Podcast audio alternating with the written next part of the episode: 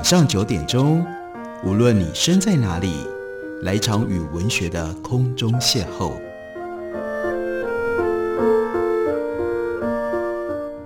杨照谈书，邀您一同遨游文学世界，认识古今中外的经典之作。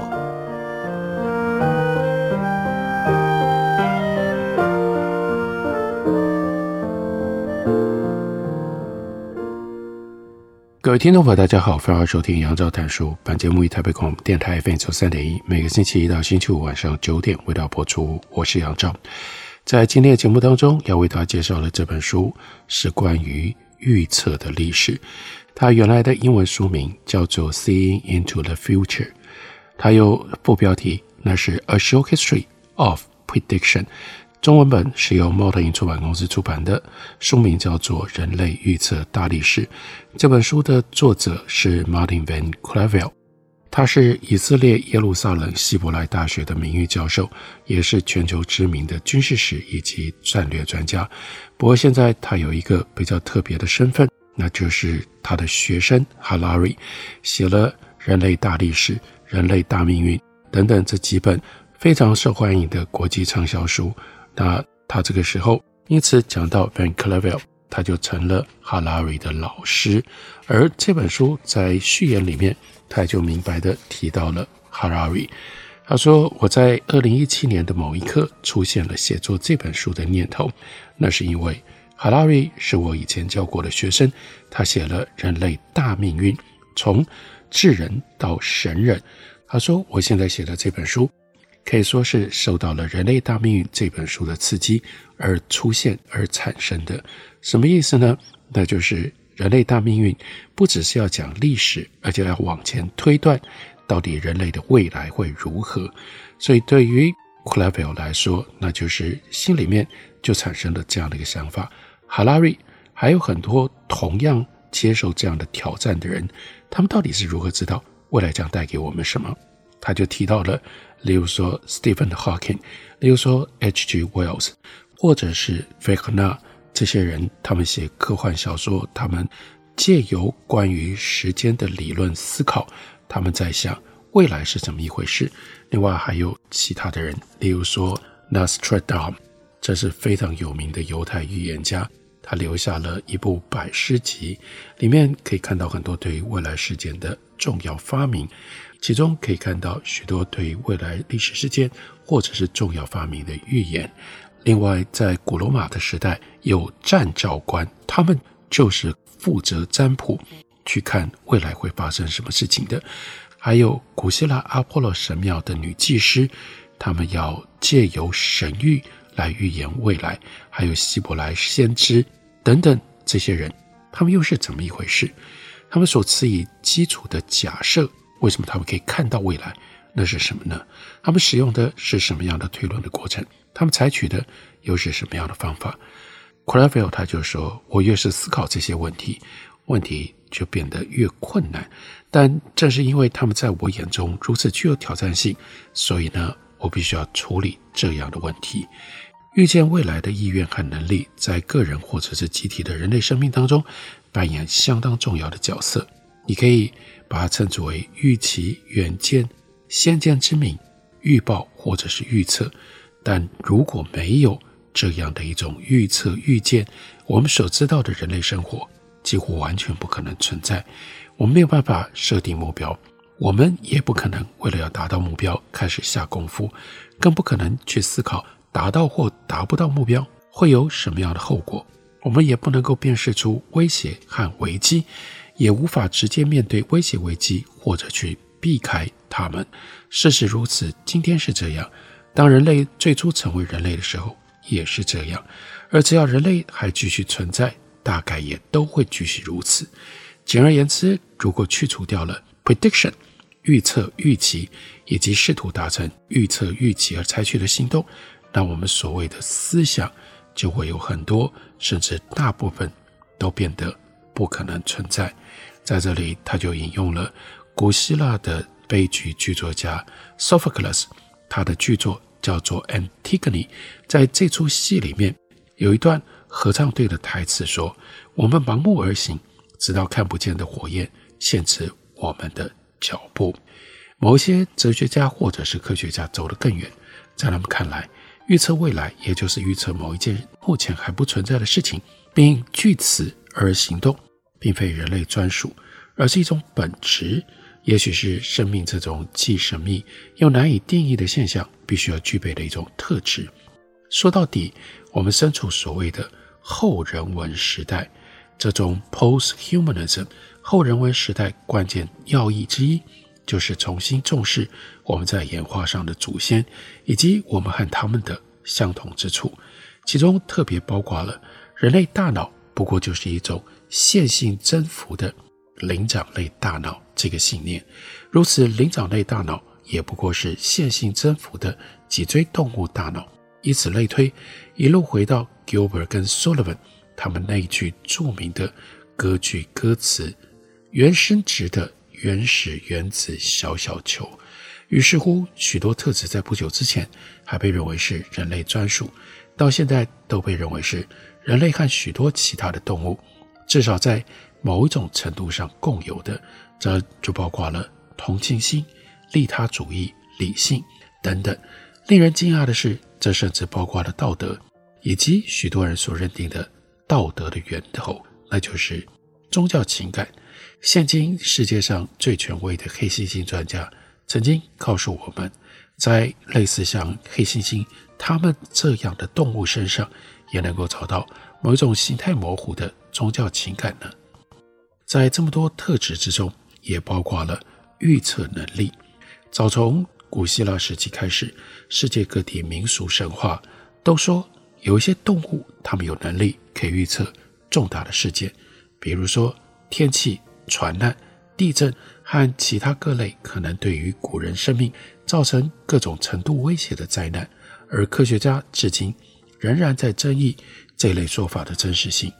不过，有一些动物，最明显的是松鼠和喜鹊，它们确实会收集食物储存，以便稍后使用，由此展现它们对未来有所预测跟做准备。鱼类学专家也在实验当中证实。鱼类能够预测未来，至少在某一种程度上是如此。它们在某些情况下，为了某些目的出现预测的行为。有些鱼类能够感觉到所在的潮池即将要干掉，所以纵身一跃跳往附近的池塘。它们又如何知道附近有池塘？是如何到达这些池塘？这当然就是另外一个谜了。其他鱼类则会等待机会来做出某些行为，这或许就表示。他们对未来的存在以及未来会带来什么，的确有一种感知。然而，问题并没有解决。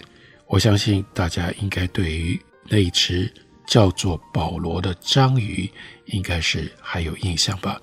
那是在德国奥伯豪森的一座水槽里的那一只章鱼，因为它正确预测了这么多场世界杯足球赛的胜负。那。它应该是具有洞悉未来的能力吧？但是我们真的要认为一个严格来说连大脑都不具备的软体动物具有预测能力吗？我们真要觉得自己跟保罗章鱼是同等的生物吗？而细菌、病毒这些最简单的生命形态呢？它们是否也能够预料即将发生的事情概况，并以此来调整自己的行为呢？或者，它们根本只是一团一团的蛋白质，只会依照设定对温度、压力、湿度、酸碱度这一类的刺激产生反应。科学家到目前为止测验过的每一种脊椎动物，确实都表现出能够将某一些信号和他们所预测的事件连接在一起的能力。这些动物也能够预料到自己的行为会在几分钟，至少几秒钟之后。造成什么样的后果？但我们现在却还没有发现有哪一支人猿会像人在行为上有萨满、有先知、有占星师、有未来学家那样，把预测未来当作是自己专心致志的事业。好些年来，世界各地成千上万的科学家对人类和非人类的大脑动了各种不同的手脚，为了证明。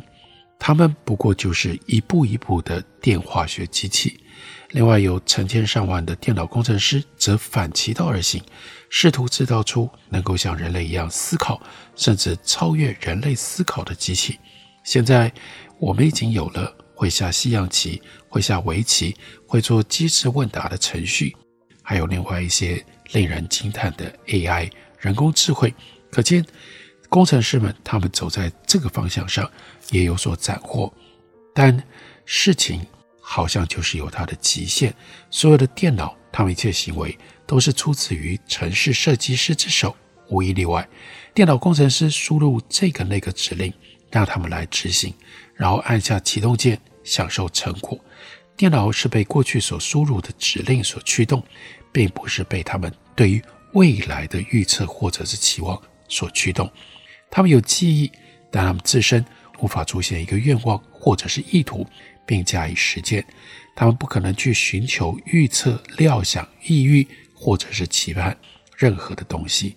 他们是从后面被推着走，而不是有来自于前方的力量在拉动着、吸引着、召唤着他们往前去。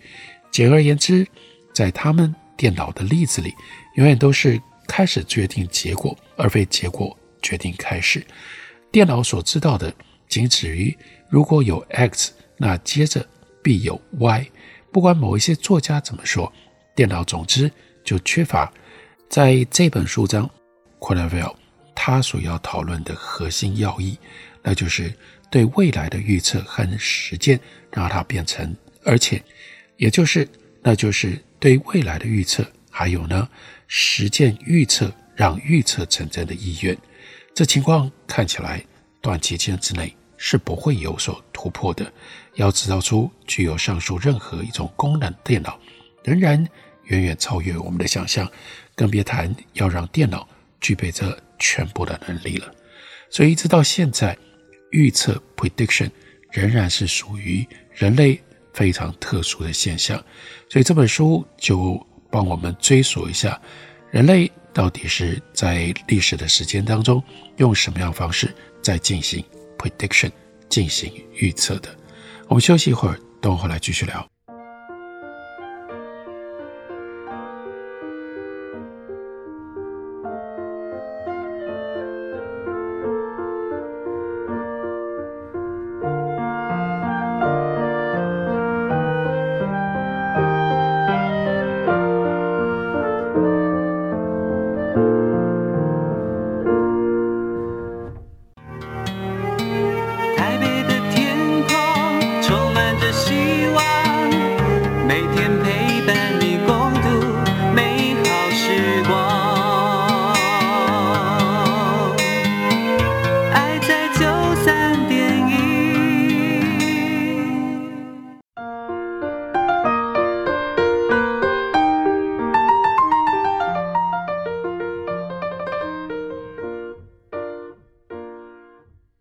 感谢您继续收听《杨照谈书》。本节目以台北广播电台 FM 九三点一，每个星期一到星期五晚上九点为大家播出到九点半。今天为大家介绍的这本书是猫头鹰出版公司出版的，书名叫做《人类预测大历史》，作者是 Martin van Clavel。Clavel 他就帮我们整理了人类到底是如何进行预测。在历史上，人类进行预测很重要的一个管道，很重要的一种手段是透过。梦，真实世界跟梦境的关系到底是什么？这些问题大概从人类开始在地球上行走以来，就一直在争论，一直到今天。亚里士多德在他的《On Dream》论梦，这是西元前三五年左右所写成的书，他就说：白日清醒的时候，我们某些感官会在生病的时候陷入幻觉，而他们就是睡眠时制造幻觉效果的感官。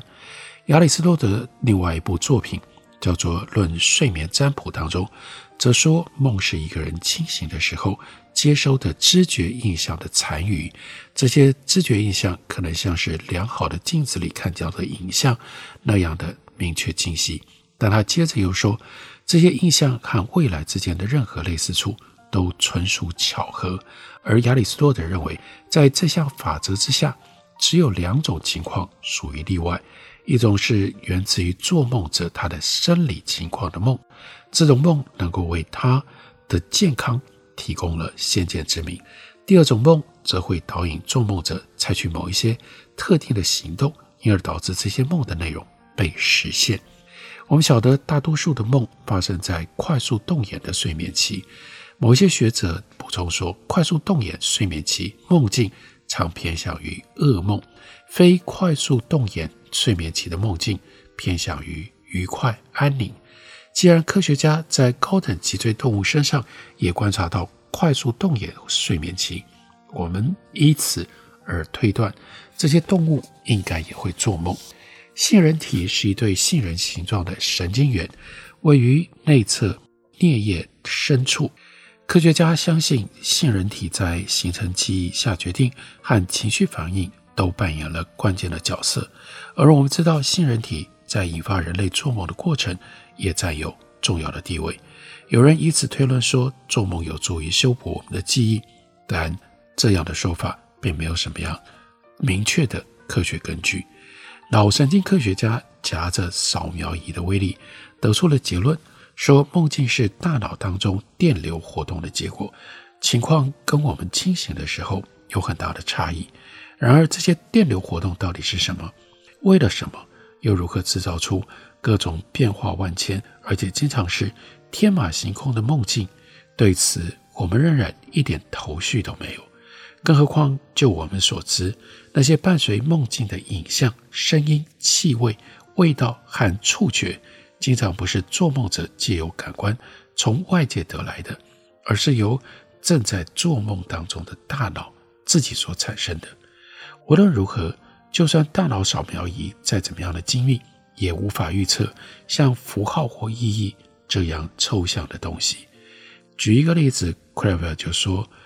我认为没有哪一台扫描仪会遵循弗洛伊德的学说，把某一位女士她梦里的一件大衣跟某一个真实生活里的男性连接在一起，除非有人先给那台扫描仪设定了这样的程式。简而言之，大多数神经科学家之所以赞同亚里士多德的说法，不是出于实证的知识，而是出于忽略。虽然我们对梦的性质所知越来越多，但科学已经放弃理解梦的含义，也放弃从梦里面学到东西。对科学家来说，好像梦的最显眼的部分，梦境的内容，都是无关紧要的。这真的蛮不幸的。毕竟我们的一天通常都是从昨晚梦境所留下来的印象开始的。比如说。在圣经创世纪第四十一章第七节就说：“法老醒了，不料是个梦。到了早晨，法老心里不安。”有的人只对于脑部成像科技和脑部影像有兴趣，也有的人只想把自己的梦拿来让人家剖析。前者跟后者的人数大概是一比一百吧。既然无法直接进入做梦中的大脑，我们唯一能做的。那就是去看人所记得或号称记得的梦境内容。最早记载在史料里的梦境，应该是早在西元前一千年晚期《Gilgamesh》这一部史诗物当中，他的主角 Gilgamesh 他所做的梦。梦里面，Gilgamesh 和他的同伴 Enkidu，他们穿越了一座深谷，却被一座大山当头压下来。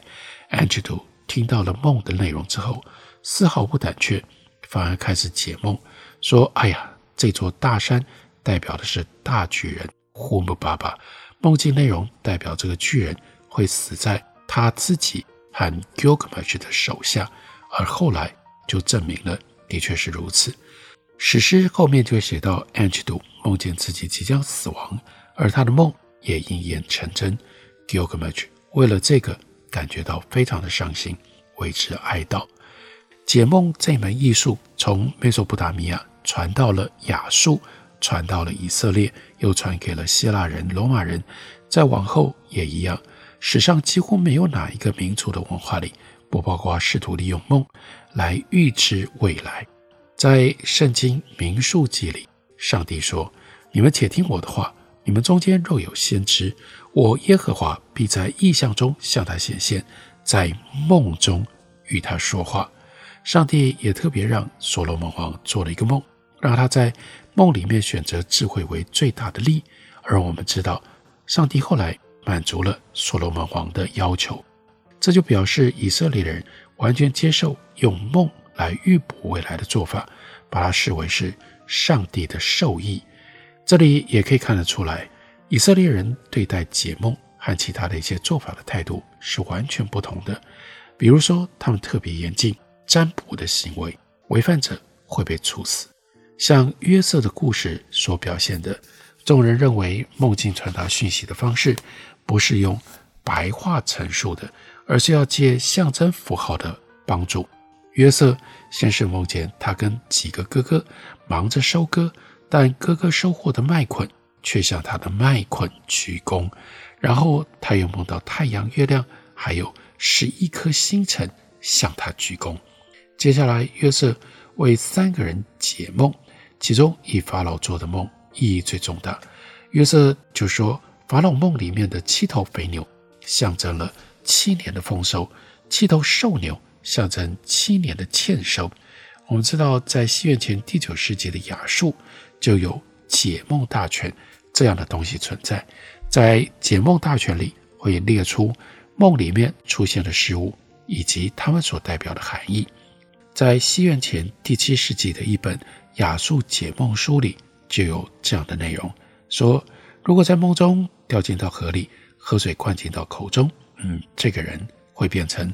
重要的人物，那如果梦见沉到了河里面又浮上水面，那么这个人就会拥有财富；如果梦见穿着衣服沉入到河水里，那就表示这个人根基稳固；如果梦见了掉进到河里面往上游或往上飘，他会找某一个跟他不好的人要某一样东西，那个人会给他，地点会是在王宫；如果梦见他掉进到河里，然后往下游游或者是飘，那就表示他会找某一个跟他亲好的人来要东西，那个人会给他。要如果梦见他进到了河里，沉了下去，又冒了出来，就表示他会去坐牢。我们看到这样的内容，那就表示，另外，如果他在梦里跟女人睡在一起，如果他在梦里亲吻女人的嘴唇。如果他在梦里出现了女人的乳房，如果他在梦里有女人跟女人的乳房等等，这都表示性对于古代解梦者跟他们的现代后继者来说是同样的重要的。这串清单往下很长，没完没了，而且有一堆难以忍受的枝微末节，几乎所有的梦境可能出现的东西都被列在了里面，比如说。梦见吃虫，代表自己现实生活里会立功得胜；梦见一匹马，表示会有人来救助自己。希腊人也有他们的解梦书。现今我们所知道的最早一本是西元前第五世纪 Antiphon 他所写的，后来又有很多人也跟着写。这类书把大部分的梦境视为 messenger，他们是使者信使，意思是梦是众神所赐的。警告当事人关于未来的事情。至于梦境内容的含义，或是梦的预知能力源自于何处，却是众说纷纭。修昔底底斯他写他的《伯罗奔尼撒战死》的时候，他完全不花笔墨记载历史人物可能做过的梦。而西元前第二世纪，另外一板一眼的史学家 Polybius 更说解梦记梦是浪费时间。不过，其他人写作的时候，确实愿意对于梦大书特书。例如说，Herodotus，他就讲过无数个梦境应验的故事，其中许多故事的主角都是公众人物。比方说，米底亚城的城主阿斯提亚格斯，他就梦见他的女儿曼达尼的阴部长出了藤蔓，覆盖了整个亚细亚。他向法师求教，法师告诉他。这就表示他女儿的后裔会取代阿斯提亚格斯他自己的王位，历史后来就如此发展。亚历山大大帝的父亲马其顿的国王菲利普二世梦到了他抓他的妻子的子宫封了起来，解梦者说这表示他的妻子已经怀孕了，会生下一个本性像狮子一般的儿子，那当然就是亚历山大大帝。梦进入到了人的睡眠，而有的梦会去找同一个人不止一次，而是两次、三次，乃至于更多。不过，关于睡梦为什么能够预测未来，众人有千百种的解释。古希腊悲剧作家 Aeschylus 他的评论是说：沉睡的心灵有了眼睛，因而明亮。跟 Aeschylus 大约同时期的 Pindar 则认为梦境常常会显明令人欢迎的决定，或者是将要来临的逆境。西元前第四世纪早期的军事指挥官跟作家 Xenophon，他则是相信睡眠状态接近死亡，这个时候。灵魂当中神性的部分特别的彰显，不再那么样受到肉体的局限，所以能够看见未来。光是梦，要在梦里面预测未来，在人类的历史上就有太多太多的例证，而一直到今天，我们还是有很多人每次做了梦，总觉得梦一来应该要有意义，另外这种意义应该会跟。未来发生什么事情会是有关联的，这就清楚地显现出来。关于预测未来这件事情，我们作为人类是何等的执着，而且呢，我们会把预测未来放在各种不同的状态跟管道当中。用这种方法，我们好像觉得我们稍稍比较能够掌握我们自己的前途，我们自己的前景。这本书书名叫做《人类预测大历史》。介绍给大家，推荐给大家，感谢您的收听，我们明天同一时间再会。